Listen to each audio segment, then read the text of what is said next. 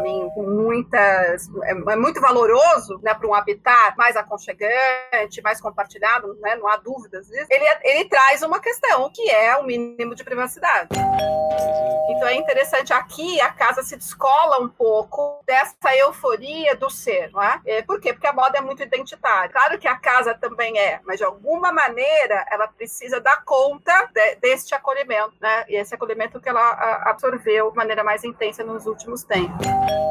Então, assim, enquanto não tiver, de fato, um comum que nos une, e no caso brasileiro, há muito tempo a gente não tem, pensamento coletivo, pensamento de ordem pública, em busca de uma melhor cidadania para todos, não para uma parte que a gente sabe bem qual é, é não tem boas notícias.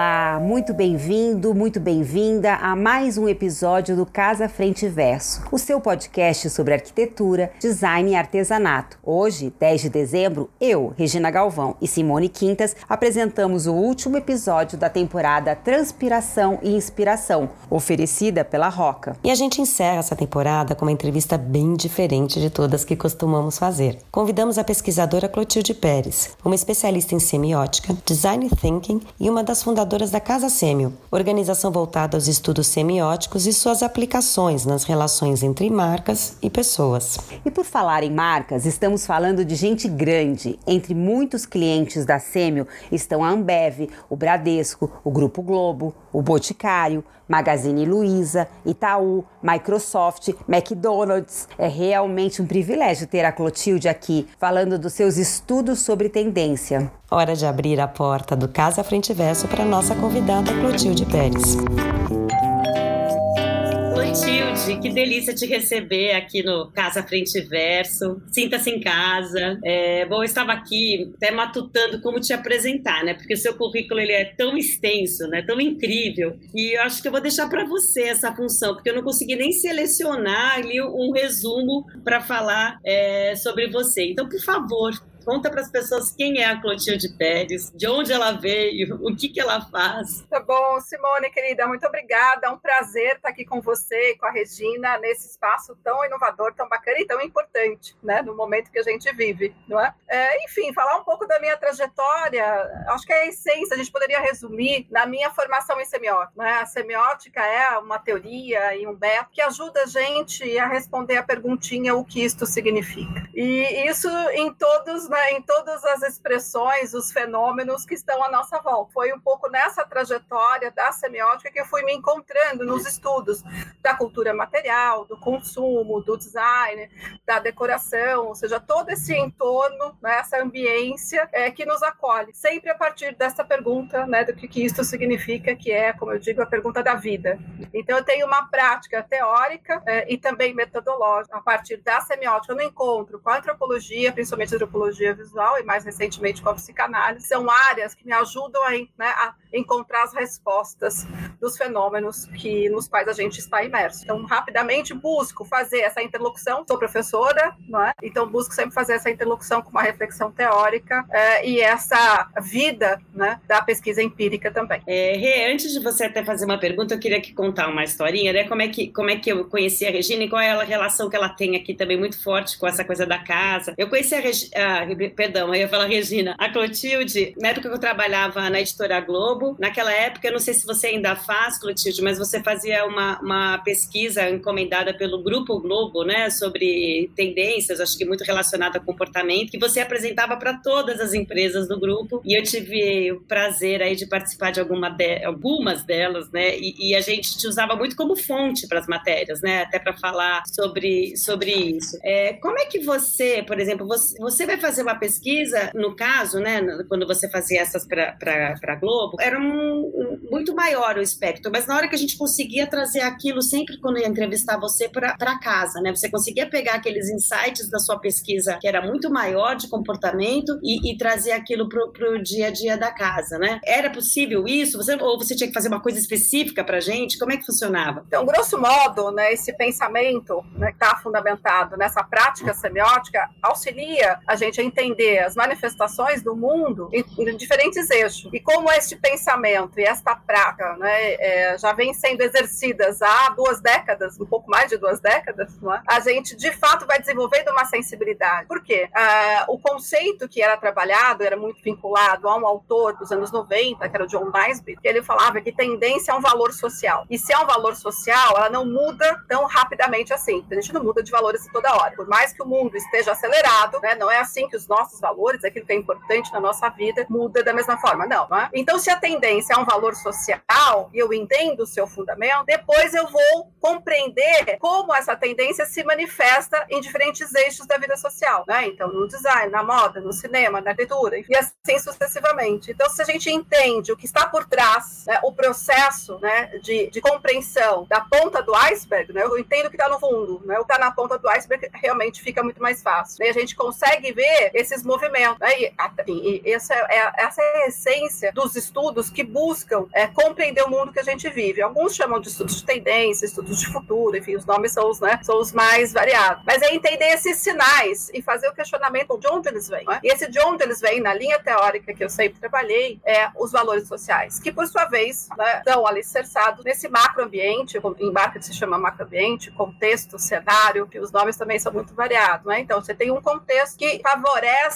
valores sociais que se manifestam de múltiplas formas. Né? E, e aí, claro, é, eu acabei desenvolvendo esse olhar um pouco mais próximo para áreas específicas, a questão da casa, da decoração sempre, né? moda. Né? Moda também, enfim, é moda é muito autoral, portanto, é um elemento importante. Né? Arte contemporânea, então, alguns eixos, né, pela própria recorrência é, dos projetos que eu me envolvi nesse, né, nessas mais de duas décadas, a gente acaba desenvolvendo uma sensibilidade maior para compreender. Então, claro, se a gente faz o recorte, a tendência é que a gente consiga concretizar mais e ser mais didático, como você falou, né? Quando a gente fazia aqueles projetos, você imagina para dar conta né, de uma diversidade enorme é, de interesse, não é? Porque era, enfim, tinha a área do jornalismo, tinha os esportes, né, tinha dramaturgia, mas também tinha G1, GNT, tinha é, a editora, e dentro da editora tinha discussão em torno da casa. Então, sempre dar conta, eu preciso entender o fundamento. Não, de fato, eu não consigo é, compreender esses sinais que são muito diversos. Né? Clotilde, a gente viveu agora, né, tá, ainda está vivendo um momento muito crítico é, da história e da humanidade com essa pandemia. E, curiosamente, é, embora tudo tenha parado,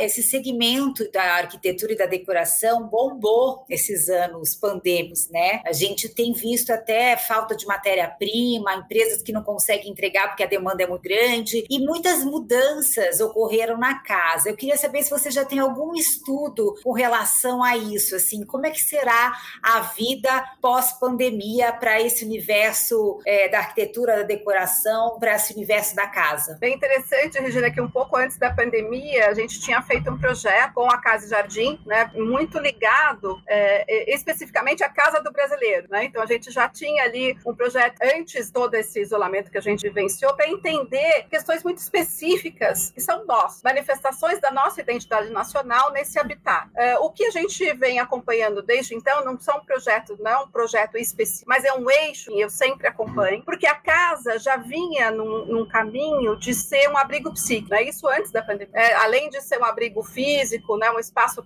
de proteção, né, ele passou a ser né, esse acolhimento, fazer essa função de acolhimento psíquico. Isso antes da pandemia. Com a pandemia, isso foi, foi drástico, né? Todo mundo acompanhou, vivenciou, né? E de alguma maneira, alguns caminhos que já vinham acontecendo foram acelerados, foram intensificados. Isso para o brasileiro é muito interessante. Eu gosto muito do Roberto Amar, super, não, super antropólogo, talvez o maior antropólogo brasileiro. Quando ele escreveu A Casa e a Rua, décadas atrás, ele deixava isso um pouco né, marcado. A rua, lugar da vida. Então eu vou trabalhar, eu vou para a vida, eu vou para fora. E a casa, quase que em oposição, era o lugar da morte, entre aspas. Né? Então toda a intensidade, a vibração estava fora. E a, e a, casa era o acolhimento, né? enfim, a retração.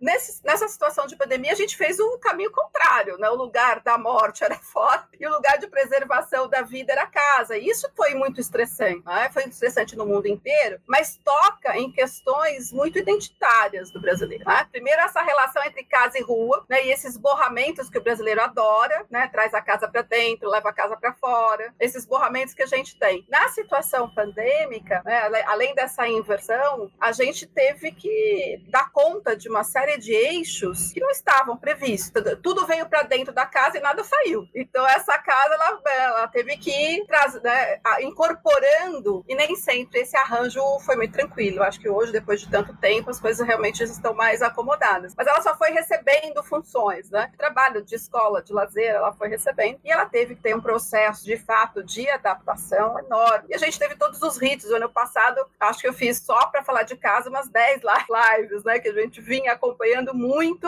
é, esses movimentos da, da cultura material, a importância, sei lá, da cadeira, da caneca, da orquídea branca, é? É, do pão, né? Como signo de abundância, numa situação de crise, é muito pão, né? Muito pão, muito pão que cresce, abundante, etc, etc. Então, esse, é, esse acompanhar né, do habitat é algo próprio do, do meu né, estar no mundo como pesquisadora da área de cultura material e consumo. Vocês têm alguma coisa específica que você gostaria que eu tocasse, Regina? É, na verdade, Clotilde, assim, o que a gente ouve, por exemplo, que agora muitas das pessoas estão pedindo um, uma, um espaço para o home office, inclusive nas casas de veraneio, nas casas de campo. Né? A, a, a gente entrevistou também dois designers de arquitetura e eles contando também que lá na Itália é, não existia essa história do terceiro quarto para um escritório, isso cada vez mais presente. Que a gente vive com os espaços integrados, né? Os espaços integrados eles são uma forte, não vou falar tendência, mas um, um, é,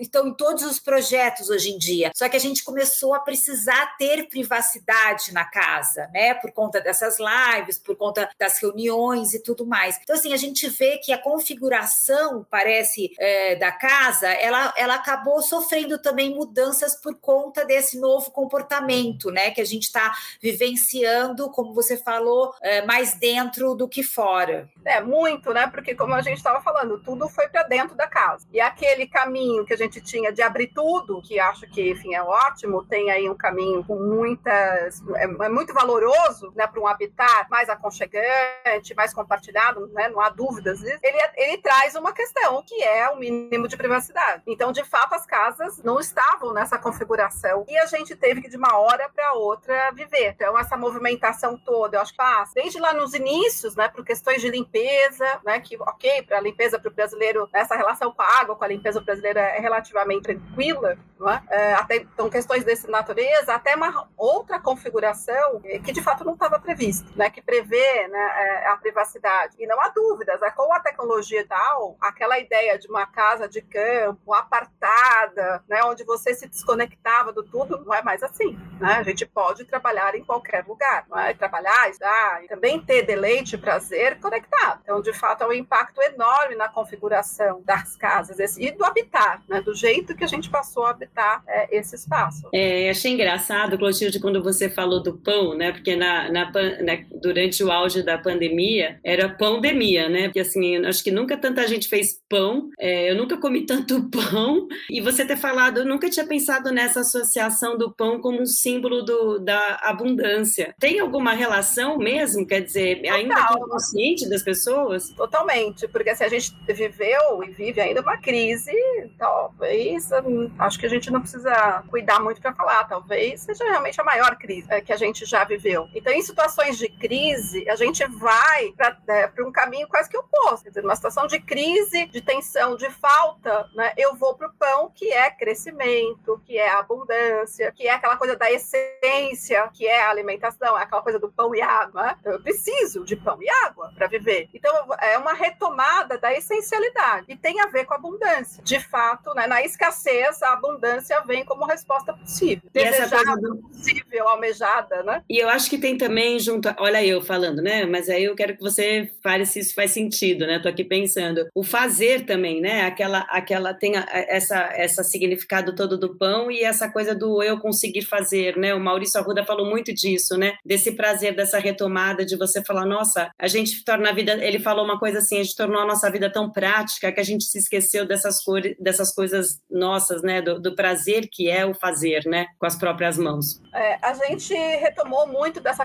dessa dimensão da experiência. E a cozinha, a gente sabe, né? É o lugar da experiência, do ensaio, né? É o espaço laboratório. É muito, muito estético, né? Porque são cores, são texturas, são sabores. Então, a cozinha é esse espaço. E o pão vai nessa, vai também nessa trilha, né? Essa capacidade de fazer, de interagir, de produzir. Isso foi, enfim, caminhando em vários aspectos. Mas o pão, para mim, é o mais emblemático, né? Porque reúne tudo isso. Reúne a questão da abundância, que está muito, né? É, independente da, da gente ter clareza sobre é, esses efeitos, né? mas a gente já estava sobre essa questão da escassez. Vocês lembram? A gente tinha escassez e supercado no primeiro momento, né? De determinados elementos. Então, na escassez, a abundância é o grande valor. E aí, tangencialmente, também são outras perspectivas. Eu estava em casa, né? Enfim, ali é, eu tinha condições para experimentar. E muitas, muitas vezes, pessoas foram para esse processo de experimentação, assim, porque estavam apartados há muito tempo, trabalhando fora. Não, fazia mais comida, comprava congelado, comia fora. De repente, não só por necessidade, mas também por busca de prazer, né? prazer desse espaço que é laboratorial, que é ensaístico, que é da cozinha, por exemplo. É, eu me lembro de muita gente no começo estocar papel higiênico, né? Tem até uma é, explicação para isso. Mas, é, Clotilde, além de do que a gente né, tá, vivenciou, assim, a, a, nunca se usou tanto, eu acho, as redes sociais, a internet para se comunicar. Você, como é que você vê esse avanço dessa, dessa tecnologia na nossa vida que vai de contraponto a um desejo de querer estar fora das, dos grandes centros, uma vontade de ter uma vida mais tranquila e calma? Isso é, é possível? Então, acho que tem uma complexidade enorme aí não é? quando a gente se dá conta né? Que é, a gente não podia né, tá, estar na rua, a gente não podia conviver, a gente tinha que ficar em casa. A gente se deu conta que as tecnologias, num primeiro momento, são maravilhosas, né? permitiram a gente manter o mínimo de contato, a gente conseguiu trabalhar, as crianças conseguiram estudar, eventualmente a gente conseguiu se encontrar, né? aqueles primeiros jantares com os amigos, cada um na sua casa, aquela coisa da varanda, de cantar, aquela parte mais eufórica dos inícios. Né? Então, a tecnologia foi muito interessante, mas a partir de um dado momento, esta mesma tecnologia se mostra extremamente desgastante em vários aspectos, né? em vários aspectos, não só porque há um consenso de que estamos disponíveis, qualquer situação, ah, você entra aqui na reunião, ah, dá uma passadinha lá, né? dá para para você apresentar de novo e assim vai. Né? Então a gente está sempre muito disponível. Então os excessos, mas também os excessos é, do que eu chamo de telespelho. A gente nunca se viu tanto na vida, né, quanto nesses anos de pandemia. E aqui tem uma série de consequências, que acho que não é muito caso a gente falar agora, mas que vão de filtros, né, que né, eventualmente a gente pode usar, a toda a questão ligada à maquiagem e às cirurgias plásticas no rosto, né, principalmente né, de nariz, é, enfim, da face como um todo, mas a rinoplastia como algo muito recorrente no Brasil. Então, assim, tem tantas consequências, respondendo uma parte da sua pergunta, é, por esse excesso de, de conexão. Num primeiro momento, muito positivo, claro, permitiu os encontros, permitiu né, as relações, mas num segundo momento, extremamente pesado. Isso por um lado. Por outro, esta mesma tecnologia que permite também a gente estar neste processo de, ok, eu posso dar aula em qualquer lugar. Eu estou falando, por exemplo, do meu grupo mais próximo de amigos, que né, são muitos professores e muitos, por exemplo, psicanalistas. Tanto, tanto uns quanto os outros puderam continuar trabalhando, é, aproveitando, vamos dizer, o que tinha de positivo de estar um pouco né, distante dos grandes centros. Desde que você tivesse uma boa conexão, estava tudo resolvido. Então, acho que é possível compatibilizar, sim, né, esse desejo por uma vida mais tranquila, né, mais voltada para aqueles padrões que a gente poderia chamar do clássico bem-estar, né, fora dos grandes centros, das grandes metrópoles, mais conectado. Né? É muito difícil também estar nessa condição e não se manter conectado. Aí eu acho que a gente entra numa, né, é uma, é uma outra, é um outro erro. É totalmente antagônico, né, Clotilde? Porque você consegue ir para o campo, né, para sair do grande centro, vamos dizer assim, para buscar aquela vida lá que a gente sonhava, né? Algumas pessoas sonhavam, pelo menos, mas ao mesmo tempo nunca se trabalhou tanto, né? Como você disse, quer dizer, a gente está disponível o tempo inteiro, 24 horas, sábado. Agora, de fato, acabou sábado e domingo, né? Agora é uma coisa, uma é coisa contínuo, só. né? É contínuo. Que eu diga, é, que eu diga você, né, Simone, que foi para tirar dentes achando que ia ganhar, ganhar sossego e só ganhou mais trabalho. Mas você sabe que agora é, é só pegar uma carona carona nesse seu comentário e no da Clotilde, quando eu vim para cá em 2017, todo mundo achou bizarro, né? Assim, todo mundo, mas você vai para lá, né? Como se aqui a, a, internet já existia, que isso que a gente está fazendo agora eu já podia estar tá fazendo em 2017. Só que naquele momento, a cada reunião que eu tinha que fazer, eu tinha que voltar para São Paulo, porque ninguém admitia. Eu, eu entendia de eu fazer uma reunião à distância, né? Então, como é que eu poderia captar um patrocínio, alguma coisa, e não estar tá lá no olho no olho, né? Hoje em dia, ninguém cogita mais isso, né? De ter que fazer essa reunião presencial totalmente desnecessário, né? Então, e, eu acho que como se as pessoas tivessem descoberto que a internet existe em qualquer lugar, né? Não é só, no, no, só em São Paulo, no Rio. Então, só um parênteses aí. Eu acho que foi bom porque realmente é, a minha escolha de 2017 foi compreendida em 2020, né? É, e é isso que você falou. Parece antagônico, mas é possível você conviver com essas duas, com dentro dessas duas possibilidades. Você tentar né, vivenciar um pouco desse idílico, né, de estar fora do grande centro, mas também conectado. Você acha que a volta, por exemplo, né, quando a gente ainda tem mais um tempinho aí de pandemia, infelizmente, é, mas você acha que esse retorno vai ser radical? As pessoas vão estar morrendo de vontade de voltar para o escritório ou vai ser como é, como é que vai ser esse, esse, primeiro momento quando as coisas de fato estiverem sob controle? Então acho que vai ser um pouco parecido em certa medida com o início da pandemia. Acho que tem uma euforia inicial de retomada, de reencontro, porque grosso modo precisamos, né? Somos seres sociáveis, gregários, como eu falei, o brasileiro é muito do toque, né? Um país tropical, a gente sempre foi muito voltada para essa coisa da estar fora. Então assim, há, né, uma necessidade real de encontros e acho que vai ser sim eufórico. Acho que tem uma euforia. No entanto, tem os ganhos também. Eu, por exemplo, com os meus alunos, é inevitável a gente fazer uma, uma discussão né? E provavelmente a gente retoma no presencial ano que vem, depois de muito tempo, praticamente dois anos, com aula online. É, e os alunos da noite, é inevitável você imaginar o que é você terminar uma aula noturna às 11 da noite no campus da Universidade de São Paulo, e o que é você terminar uma aula noturna às 11 da noite você estando em casa, tanto para mim quanto para ele, né? Que é fechar o computador e posso dormir. Né? Quando eu estou lá na Universidade de São Paulo, para mim, ok, eu saio da, minha, saio da sala de aula, pego o corredor, vou para minha sala, desligo o computador, pego as minhas coisas, vou até meu carro. Olha o processo todo. E para os alunos, aqueles que não vão de carro, que são a ampla maioria, vão pegar o ônibus, vão pegar dois ônibus, vão ficar no ponto. Esse, esses processos de locomoção, com certeza estão pesando também. Estão pesando em relação a custo, em relação a tempo, em relação à segurança. Então, acho que tem uma euforia inicial, mas depois acho que a gente entra no processo de acomodação porque tem muitos ganhos. Como eu falei, a gente pode hoje né, ter uma presença de um professor de qualquer lugar do mundo, é, numa banca, num evento, com muito mais tranquilidade e, enfim, custo baixíssimo é, do que a gente tinha né? Que você tinha, sei lá, tinha o cachê, tinha hotel, tinha transporte, tinha, é, enfim, passagem. Né? Então, assim, tem ganhos econômicos é? tem ganhos, é, enfim, tecnológicos para essa vivência, tem ganhos de tempo. Então, acho que a gente vai, no primeiro momento, entrar no processo né, realmente de, de, maior euforia para encontrar aí uma estabilidade. Então, as coisas não vão voltar exatamente como elas eram, porque há ganhos, há ganhos dessa vivência tecnológica, né, acelerada em função da pandemia.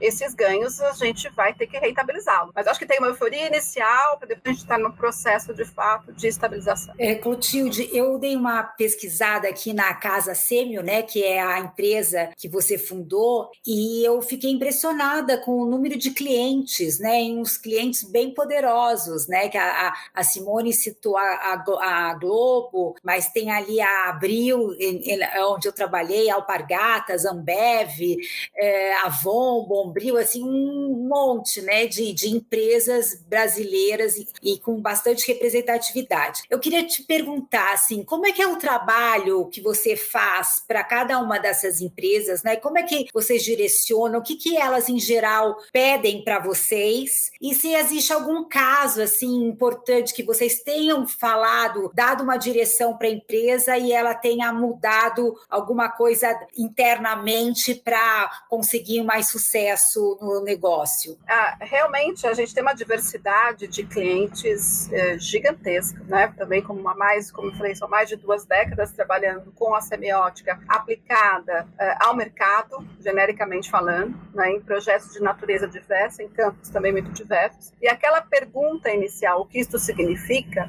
é a essência do trabalho que a gente faz com essas empresas. Pode ser uma coisa muito pequena, por exemplo, eu tenho três caminhos criativos para uma nova embalagem de um produto X. Qual desses três caminhos tem a melhor potencialidade para comunicar aquilo que eu quero? Né? Então, desde que eu saiba o que eu quero gerar de efeito de sentido, eu consigo, por meio da semiótica, dizer qual é o que tem maior potencial. Porque a metodologia me permite, né? ela vai me colocando em camadas né? que eu vou seguindo, vou decompondo para entender o final, que é o efeito de sentido potencialmente gerado. Então, eu entro primeiro, é, por acaso uma primeira idade, né? nas qualidades, cores, linhas, formas, texturas. Depois, em toda a dimensão que a gente chama de indicial, que é a secundidade, essa dimensão da, do existente concreto. Uma embalagem existe é, na concretude da vida, né, do ponto de venda, na sua casa, durante o uso. Então, ela tem uma dimensão né, de concretude que a gente também avalia. E depois toda a dimensão simbólica, né, que vai me permitir interpretar, que seria a terceira idade. Então, desde coisas tão simples quanto, a partir desses três caminhos criativos, qual é o que tem melhor potencialidade, até questões muito mais complexas, ligadas a grandes conceitos. Então, por exemplo, o que, que é beleza? Né, para dizer para né, o meu cliente hoje o que, que é beleza, eu faço desde um percurso histórico para entender a beleza na nossa, e como a beleza foi se ressignificando ao longo do tempo, né, sempre voltando para para aquele efeito que ele quer. Beleza. Então eu posso, a partir de algo concreto e mostrar o efeito de sentido, eu posso, a partir de um efeito de sentido que ele quer, fazer uma abertura de repertório para que ele possa criar. Então é realmente o trabalho acaba sendo muito diverso. É, e clientes, começa realmente com os clientes grandes. Né? Hoje a gente até tem clientes pequenos também, mas assim, a grande maioria continua sendo grandes clientes, porque esses grandes clientes têm verba de pesquisa, não é?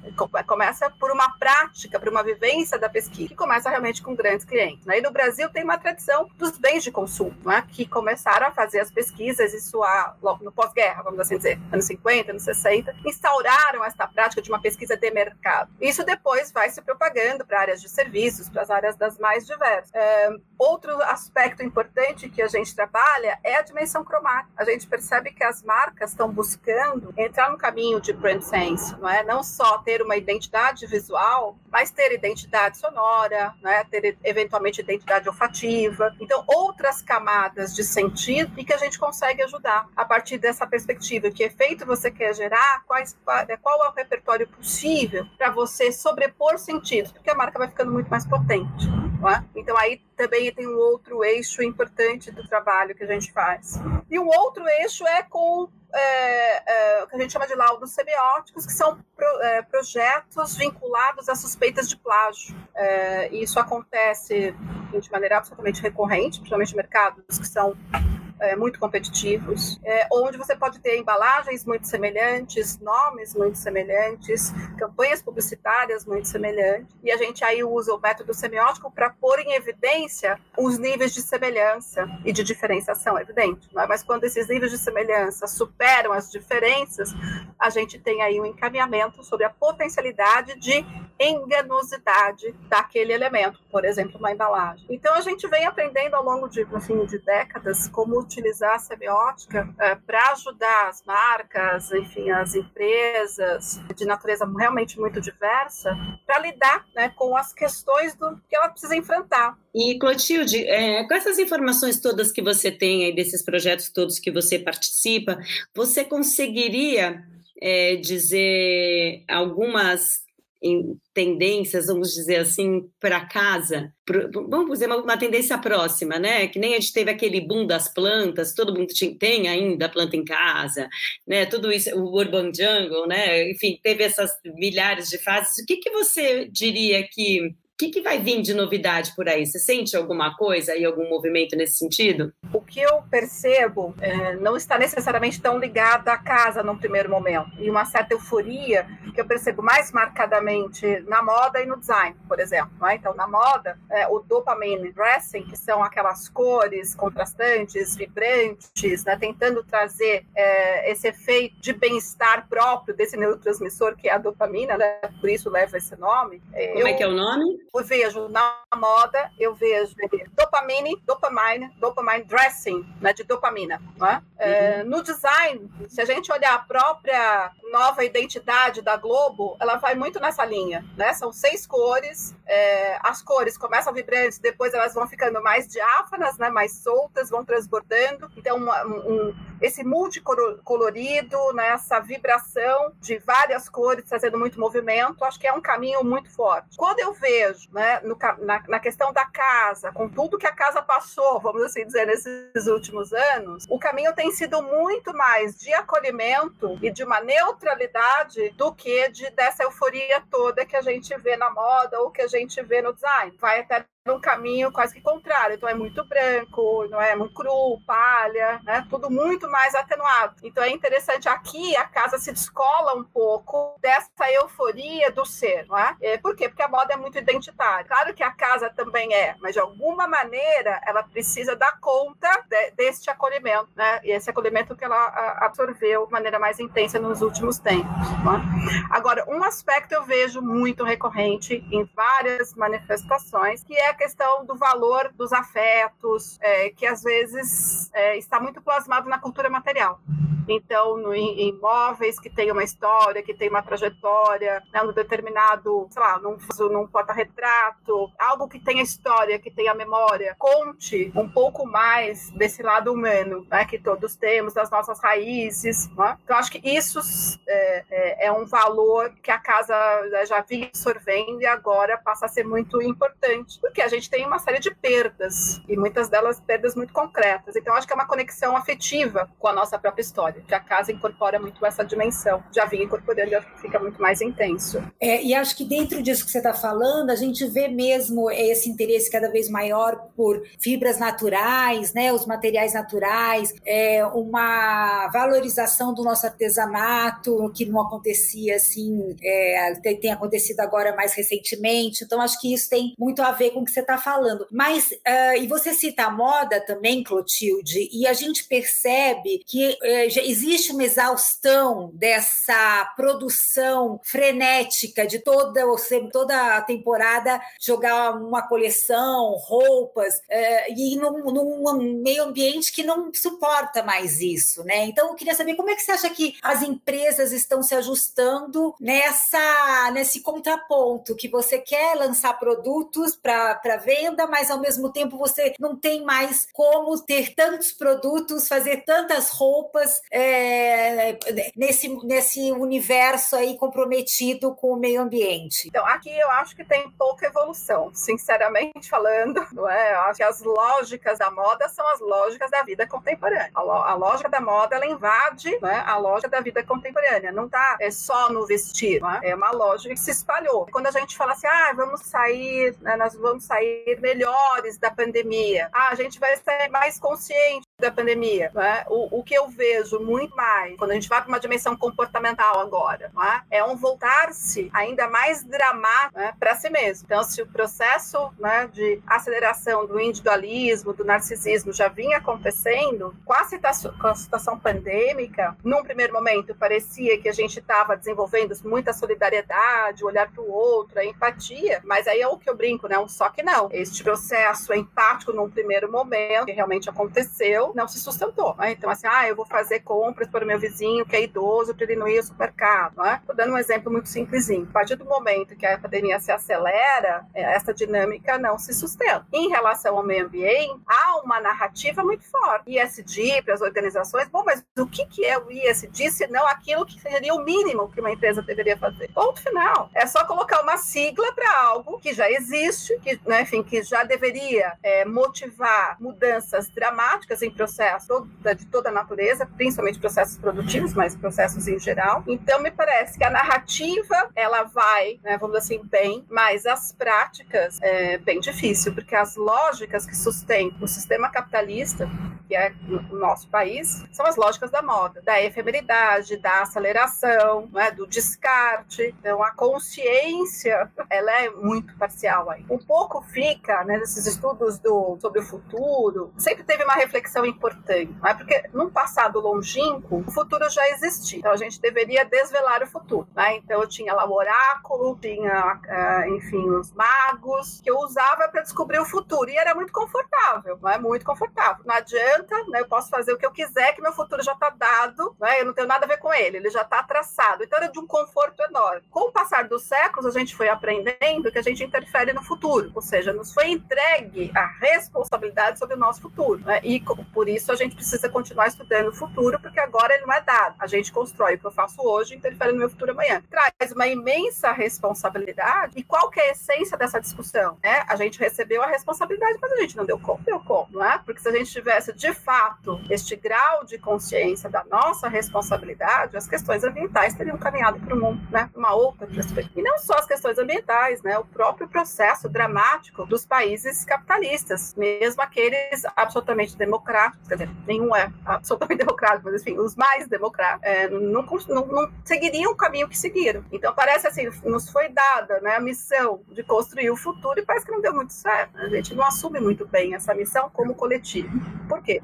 Porque o processo de individualismo é crescente. E é curioso você falar isso, é, Clotilde, porque tinha muita é, expectativa com relação a essa nova geração, que era uma geração que estava com mais é, preocupada com consumo, mais preocupada em experiência, não em ficar né, gastando e comprando. No final, não é nada disso, né? No final, pelo que você está falando, caímos todos no mesmo lugar, né? É, com, com questões muito dramáticas, né? Quando a gente fala em gerações, claro que isso é sempre muito parcial, né? Quando a gente corta isso né, em gerações, mas de fato é muito complicado. Né? Se a gente pega a geração mais, mais recente, mais novinha, tem um processo de sofrimento psíquico absurdo e, e já vinha acontecendo até muito antes da pandemia, porque teve também um processo de fazer com que eles acreditassem que a felicidade não só era possível, mas ela era cotidiana. É, então essa expectativa eleva né, a felicidade lá para cima e a frustração é gigantesca. Então eu gosto muito do Churran, ele tem um livro que é Agonia de Eros, onde ele fala né, que o individualismo e o narcisismo crescentes levam a sofrimentos psíquicos, que te coloca tanto, tanto para dentro de si mesmo que você, o outro não existe. Porque se você amasse o outro, se você se colocasse né, para o outro, você não ia ter tanto sofrimento psíquico assim. Você tem tanto sofrimento que você se volta para si.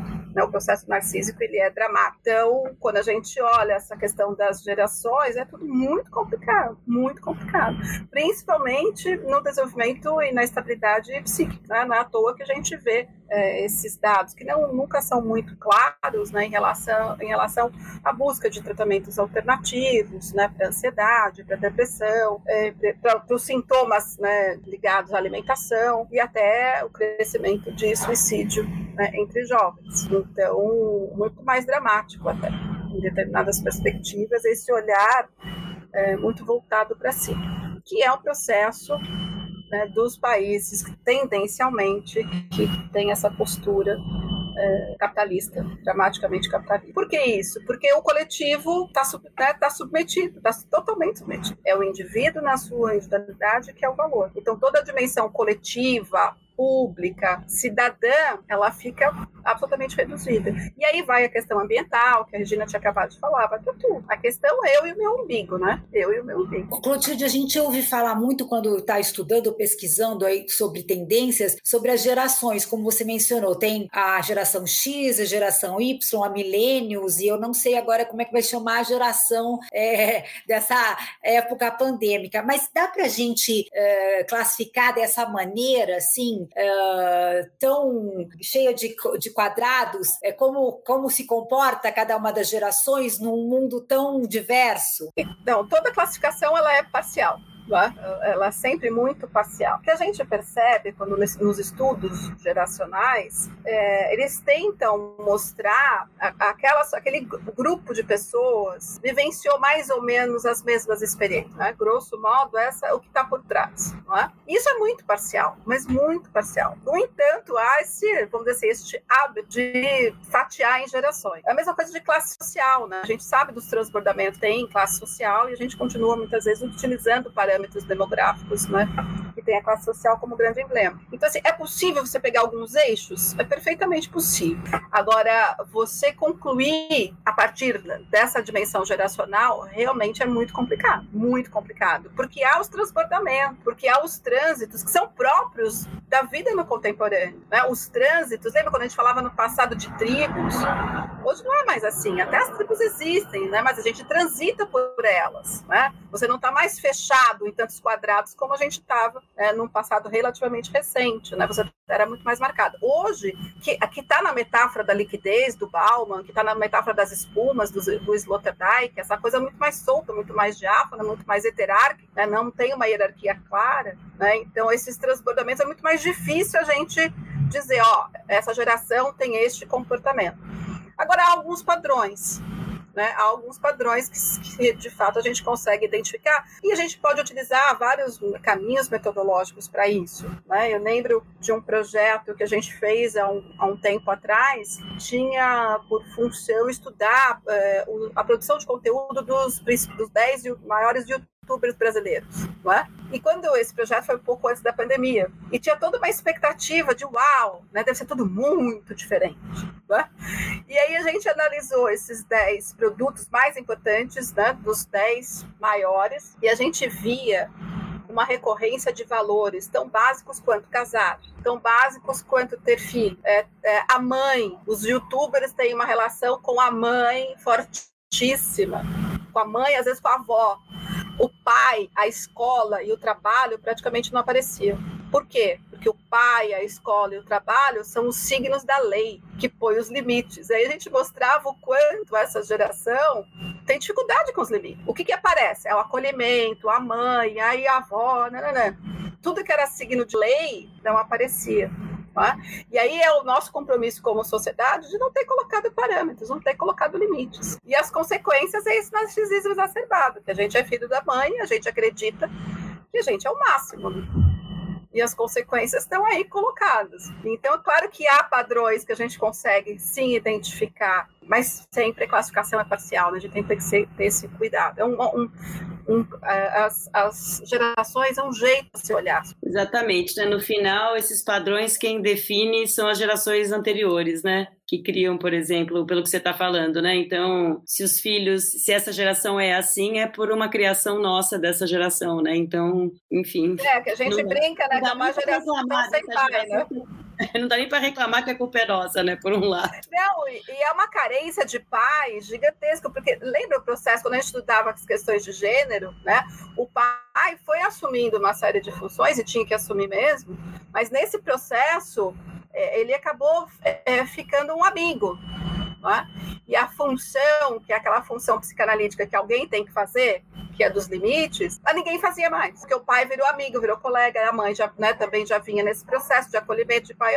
E aí, quem põe o limite? Daí joga para a escola. Bom, mas a escola não consegue pôr o limite. E aí fica esse borramento todo. Né? Então tem muito a ver, sim, Simone, com como a gente constrói estes valores. É, então a gente vive esses processos de tensionamento. Tito, a gente já está com 52 minutos. Eu falei que a gente ia passar rápido dos 40. A gente sempre passa, né, Regina? A gente sempre fala que vai fazer uma entrevista de 40 e nunca fica. Então eu vou fazer uma perguntinha aqui, a minha derradeira, mas acho que a Regina está com carinha de que vai fazer mais. Você falando tudo isso dá quase assim um desânimo, né? Tem, tem alguma coisa boa aí que a gente possa falar para acontecer, pelo amor de Deus? Difícil, né? Difícil, porque se a gente olhar o processo histórico, só para emendar com aquilo que a gente estava falando nesse momento, das gerações. Vamos pegar Brasil. Essa geração de jovens é a primeira geração que realmente está muito difícil ela superar, do ponto de vista, um aspecto específico, social, posição social, superar a dos seus pais. Isso pela primeira vez acontece no Brasil. Todas as gerações anteriores, os filhos tinham estudavam mais, né? tinham melhores é, empregos, portanto tinham posições sociais melhores que as Isso veio acontecendo nos últimos, né, nas últimas pegar assim, nas últimas gerações do Brasil, porque é só nosso caso, não é? é? Essa geração jovem agora, qual é a expectativa em relação a superar é, seus pais? Não que queira superar, assim, mas não é é possível superar? É muito difícil. É? Então tem um, um, tensionamento em relação ao futuro gigantesco. A gente viveu né, na década, uma década atrás, mais ou menos, um momento de presentificação. A gente já tinha aquela experiência. Bom, o passado não explica. O futuro está meio nebuloso, eu presentifico. Daí foi o carpe diem, a felicidade, tudo que a gente vivenciou uma década e pouco atrás. Ah, então, a vida no presente. A gente já vinha antes da pandemia com um presente muito. Então, assim, o passado não explica, o futuro eu não consigo enxergar, o presente vai ficando insuportável. Isso antes da pandemia. Eu lembro que eu tive na Bienal de Veneza, antes da pandemia, em 2019, em julho de 2019, uma das, das obras que me impactou e que foi, assim, realmente muito forte, eu entro no Arsenal, que é um espaço né, expositivo super importante, duas obras, assim, eu tô entrando, né? Daí, de repente, eu vejo, é uma poltrona de avião, de tamanho hiperbólico, 5, 6 metros de altura, e uma pessoa né, ali, supostamente uma pessoa, é, virada para baixo, abraçando né, os seus joelhos, que é aquela posição que você deve ficar, né, as comissárias recomendam que você fique, os comissários, em caso de um eventual impacto, não é? Então aquela imagem era assim, olha, tá dando errado, a vida está dando errado. Isso antes da pandemia. Da mesma forma, fazendo né, o processo né, de entender as grandes marcas, a vitrine em 2017 da Gucci, eu lembro que era a vitrine que estava em, em Milão, que estava em Paris, que estava em Viena, eram modelos com escafandro e atrás a terra. Então, mostrando a insuportabilidade da vida na Terra. 2017, depois eu estou falando de 2019. Então, a gente já via sinais é, de que o presente estava ficando extremamente angustiante. Isso está, enfim, em alguns filósofos muito interessantes, né, que têm feito, nos ajudado a fazer essa discussão. Eu tô, estou partindo de coisas muito concretas, né? mas isso encontra respaldo na, na reflexão teórica, principalmente na, na de filósofo, teólogo, tem todo o respaldo teórico. Então, de fato, as notícias não são muito boas. Como é que a gente dá conta daquele passado que a gente olha para trás não explica e não explica muitas coisas do digital, da sustentabilidade, não explica. Tá? O futuro, que com a pandemia ficou mais difícil ainda, e um presente que não está bom. Então a gente vive um momento de muita dificuldade, muita dificuldade para estar nesse mundo, nesse momento. Quando a gente olha, ah, mas tem a vacina, ah, tem a tecnologia, sim, acho que a gente tem algumas coisas muito interessantes. Né? A vacina, em poucos meses, claro que vem de processos anteriores de pesquisa com, né, com outros tipos de coronavírus, mas enfim, isso foi uau, foi maravilhoso. Alguma revalorização é?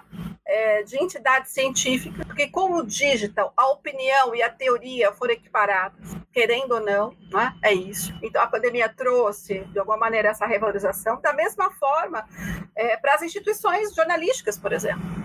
Né? Também tiveram aí uma revalorização. Então, acho que tem algumas coisas boas. A questão é como a gente lida né, e potencializa essas coisas boas. E isso só vai ser possível vivenciando o coletivo, vivenciando o coletivo né? não só olhando para o seu umbigo, mas sim olhando né, para uma cidadania muito mais abrangente. Por exemplo, aquela palavrinha que foi forte ainda continua sendo, né? A tal da resiliência. Aquilo é de um ridículo sem tamanho. O humano, ele, ele ele pode sofrer um impacto e pode se recuperar, mas vai dizer que aquilo está tudo bem. Não, não está. Tem traumas, tem sofrimento. A resiliência vem da física. Então, o material ele pode ser resiliente. Você estica, ele pode voltar ao normal, sem consequência, né? Aí a psicologia positiva resolveu falar da resiliência e a gente tem é, essa coisa da resiliência para tudo. Como assim resiliente? Então, assim, tudo bem, pode bater que eu aguento, né? Assim, a licença para o sofrimento, a resiliência acabou sendo isso. Eu lembro de campanhas de bancos durante a pandemia. Ah, seja resiliente. Não, não, não. O outro, né? Porque o banco estava demitindo, aumentando taxa de juros, tudo bem, mas seja resiliente para o outro. Então, assim, enquanto não tiver, de fato, um comum que nos une, e no caso brasileiro, há muito tempo a gente não tem, pensamento coletivo, pensamento de ordem pública, em busca de uma melhor cidadania para todos, e para uma parte que a gente sabe bem qual é, é, não tem boas notícias. Não tem boas notícias. Ainda que a gente tenha esses eixos que eu estava falando, né? Tecnologia trazendo coisas boas, não é? Enfim, uma revalorização das, das instituições científicas, das instituições de mídia, né? independente de suporte, né? Das instituições de mídia que fazem um trabalho sério que foram reconhecidos, não é? Mas é muito pouco, né? Se não tiver algo que nos. Nossa, que cenário, né? Difícil. Agora, Clotilde, você comentou é, sobre plágio né, sobre cópia. E eu te pergunto, porque eu, eu, eu sou especializada em design e eu recebo muitas, às vezes, algumas mensagens de design falando, não, mas você viu que aquilo, isso aí que você está mostrando é igual ao fulano de tal e isso, aquilo. Como que a gente consegue num mundo tão globalizado e com que as informações estão em todos os lugares, né? Você abre o Instagram, tá ali tudo, depois o Facebook. Como se consegue ser original neste, neste mundo atual? Eu faço uma discussão principalmente com os alunos, mas enfim, com alguns clientes também, sobre a criatividade empreendedora. Né? Não essa criatividade artística, mas a criatividade empreendedora. Você usar da criatividade para viver a sua vida. Por isso eu estou chamando de empreendedora. É de fato uma prática, é um exercício, é a busca desse algo mais, é uma atitude investigativa, é, junto com né, essa investigativa no sentido de você estudar de forma permanente, permanente, ampliar suas referências de forma absolutamente permanente mas também de um exercício. A gente tinha uma tradição no Brasil de entender que a criatividade, ela, a gente explicava a criatividade do brasileiro, que a gente aprendeu que o brasileiro é criativo, não é? E que a gente entendia essa criatividade a partir da escassez. Ah, então o Brasil tem muitos, né, muitos problemas sociais, então a criatividade emerge na situação de escassez. Isso é verdade? Sim é verdade, mas também tem limites. Senão a Etiópia seria muito mais criativa que o Brasil. Então, claro que tem limites também na escassez. Ela motiva a criação porque não tem muito a perder, não é? Tem muito a perder, então vou aqui experimentar. Mas também que eu digo o outro eixo, que eu estou brincando de excesso. O excesso, né, a imersão, excesso no sentido de imersão no sensível, no conhecimento, né, me permite é, experimentar, experimentar, experimentar. E com este processo de experimentação, a gente vai se aperfeiçoando. E é, é perfeitamente possível é, você criar, você fazer algo é, original, não vou nem dizer inovador, que tem essa dimensão do mercado, não é? mas que pode ser também inovador, é, a partir desses processos, tanto de pensar que no Brasil acontece de forma muito naturalizada em função da, da escassez, né? mas que também eu preciso da experimentação. E para isso, eu brinco que eu tenho que ter o excesso o excesso no sentido do estudo, o excesso de materiais, né? o excesso de referências. Eu preciso. Eu me lembro sempre de um, é, de um personagem que eu estudei nesse projeto Criatividade Empreendedora que era o galego do Recife, da periferia de Recife. Né? Eu passei enfim, muito tempo com ele entendendo o processo criativo. E ele desenvolveu uma tecnologia de preenchimento de teclas de sanfona. Né? Então, a sanfona, de tanto você tocar, ela afunda a tecla. Né? É, e ele vivia num espaço que tinha sanfona do chão até o teto nas quatro paredes. É, e eu fui conhecê-lo porque todo mundo falava que tem, ele tem uma ele tem uma técnica e vem sanfonas de vários lugares do mundo para ele, porque ele é a única pessoa que desenvolveu. E de fato, ele só conseguiu desenvolver é, esse processo de restauro das teclas pela experimentação. Ele foi tentando, ele foi tentando, ele foi tentando. Primeiro era recortar e colar, né? Daí ficava péssimo. Aí tinha problema de som, não dava certo. Ele foi tentando, experimentando, ele descobriu que a tecla, a tecla se dissolvia com acetona. Com acetona, foi puro você, ele ali passando acetona, viu que grudava, aí ele desenvolveu o quê? Pegou uns potinhos, colocava pedaços de teclas velhas nesse potinho, virava uma massa, e aí ele começou a preencher as teclas que estavam afundadinhas assim. E aí ele colocava gotinhas de café. Ah, uma sanfona de 10 anos eu ponho duas gotinhas de café. Uma sanfona de 20 eu ponho três gotinhas de café, que deve ficar do mesmo tom. Este processo, que é maravilhoso, é só foi possível pela experimentação. Ele era a pessoa que mais entendia de sanfona, que mais entendia de teclas de sanfona, das materialidades dessa sanfona, etc, etc, etc. Então, para dar o exemplo, né, tem a escassez, mas tem essa questão que eu estou chamando de excesso, que no caso dele, ela é de uma experimentação muito física, muito ligada às materialidades. Mas também tem o processo intelectual. Né, de, do conhecimento permanente. Então, fazer, voltando à sua, à sua pergunta, Regina, é perfeitamente possível ser original. Não é? Mas, é, mas é duro, não é? Como você falou, está tudo muito disponível. Não é? E hoje a gente tem muitas tecnologias para fazer né, muito próximo, semelhante ou absolutamente igual mas é, o caminho continua absolutamente aberto. Eu lembrei dessa palestra da criatividade que eu, que eu assisti, foi realmente é maravilhosa. Personagens incríveis, assim, e você me fez lembrar deles, de alguns deles lá. Realmente foi uma, foi uma pesquisa que você fez no Nordeste, né? Foi, foi. Depois a gente estendeu para o São Paulo, o Rio, e é uma pesquisa da vida, né? É, vira e mexe, eu recebo referências é, e vou adensando, porque é maravilhoso a gente pensar né, por que, que somos criativos, né? Tem muitas explicações, que de fato somos, né? Mas quais são as condições e de que maneira a gente foi? Tem a ver com o processo de mestiçagem, né? tem a ver com as carências, tem a ver com muitas coisas, né? Então a gente entrar de maneira profunda, né, nos meandros da nossa própria identidade é, é um prazer enorme. Né? Puxa, agora você falou isso, é, já, isso já daria um outro assunto, né? De, de, de, de, a gente falar de mestiçagem, essas coisas todas, essa riqueza, acho que tem que rolar um podcast depois para a gente falar dessas riquezas aqui do que só o Brasil tem. Clotilde, queria te agradecer. Não sei se Regina tem mais alguma coisa para perguntar. Queria te agradecer demais por você ter vindo aqui, ter dado essa aula para gente. Maravilhosa. Imagina, um prazer, um prazer falar com você, Simone, com você, Regina. Parabenizar pelo projeto. Adorei Frente e Verso, nome ótimo, não é? Muito criativo e muito bacana e muito propositivo também, né? Uma, uma casa na sua completude de, né, do habitar contemporâneo. Muito bacana, muito bacana. Obrigada, obrigada. Obrigada, Clotilde, que bom. Então, como a Simone disse, acho que a gente pode depois desmembrar essa conversa em outros temas, tá? Claro, claro. Obrigada, Regina. Obrigada, Simone. Estou aqui à disposição. Sempre que. Valeu, Obrigada. até a próxima. Até. Até. Beijo, até mais. Outro, tchau. tchau. E hoje eu vou falar de algo que me pegou de surpresa essa semana. Na última terça-feira, 7 de dezembro, o Hotel Maxud Plaza, em São Paulo, simplesmente fechou as portas. Confesso que, apesar de saber que eles já não estavam bem das pernas há muito tempo, foi esquisito imaginar que aquele ícone do luxo e da sofisticação dos anos 1980 e 1990, Balbal já era. Nos anos 2000 até houve uma atualização na fachada, com uma intervenção colorida e a criação de um quarto com nove cômodos, com uma pegada multissensorial, assinada pelo artista Felipe Morosini, chamado de Sweet Dreams. Não sou entendedora do assunto e muito menos estava por dentro do que se passava por lá, mas mesmo assim a impressão que eu tinha é que o Maxud estava parado, amarrado num tempo, onde os conceitos de luxo eram outros, onde os hotéis bacanas eram aqueles que seguiam as padronizações das grandes redes hoteleiras. Lembrei muito da conversa que tivemos no primeiro episódio dessa temporada com a arquiteta Patrícia Anastasiades, mestre em fazer hotéis. E realmente me parece que talvez tenha faltado uma identidade genuína ao Maxud para se adaptar aos novos tempos, uma brasilidade, sei lá. Aí veio a pandemia e o que já estava mais ou menos,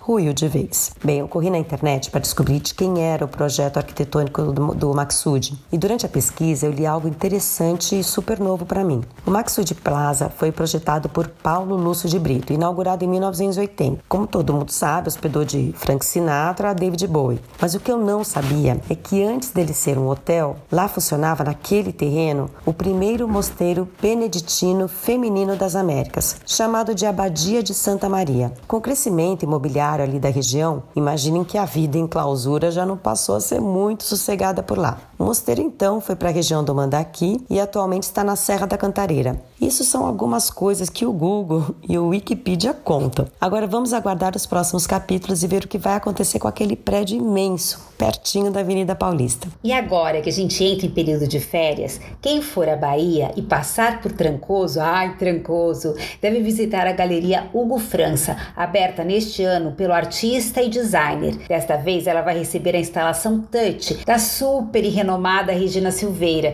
que tem exposição também no Museu de Arte Contemporânea aqui em São Paulo até julho. Além da instalação, a artista apresentará uma série inédita de porcelanas com mãos feitas em tamanho real em sobrevidrado e expostas em uma mesa de madeira queimada de cerca de 9 metros. O conjunto ainda dividirá a atenção com uma seleção de obras dela da década de 80 ao presente, além de obras de Hugo França, que estarão expostas pelo jardim. Pois é, está chegando a hora de nos despedirmos dessa temporada especial aqui do Casa Frente Verso, onde a gente também recebeu a arquiteta Patrícia Anassasiades, como eu já disse, os designers Gustavo Martini e George Bonaguro e o arquiteto Maurício Arruda, contando coisas que nem o Google sabe. Você pode escutar esses episódios quando e onde e como quiser.